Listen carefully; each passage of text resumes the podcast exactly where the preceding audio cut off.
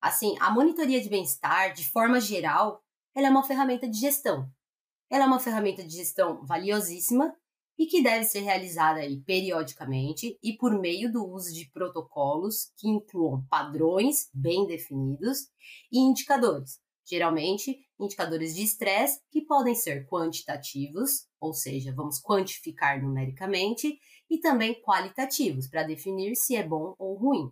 A adoção aí dessas ferramentas, né, dessa, dessas monitorias, ela é muito útil para auxiliar no desenvolvimento e na adoção de boas práticas de manejo, porque o que acontece? Ela ajuda a encontrar novas oportunidades para melhorar a qualidade de vida dos animais, mas também melhorar a qualidade dos sistemas operacionais, ou seja, encontrar formas com que aquele processo, aquele procedimento se torne mais fácil, mais seguro para o para o funcionário que está realizando ele também, e ele também ajuda na redução, na redução de custos. Por quê?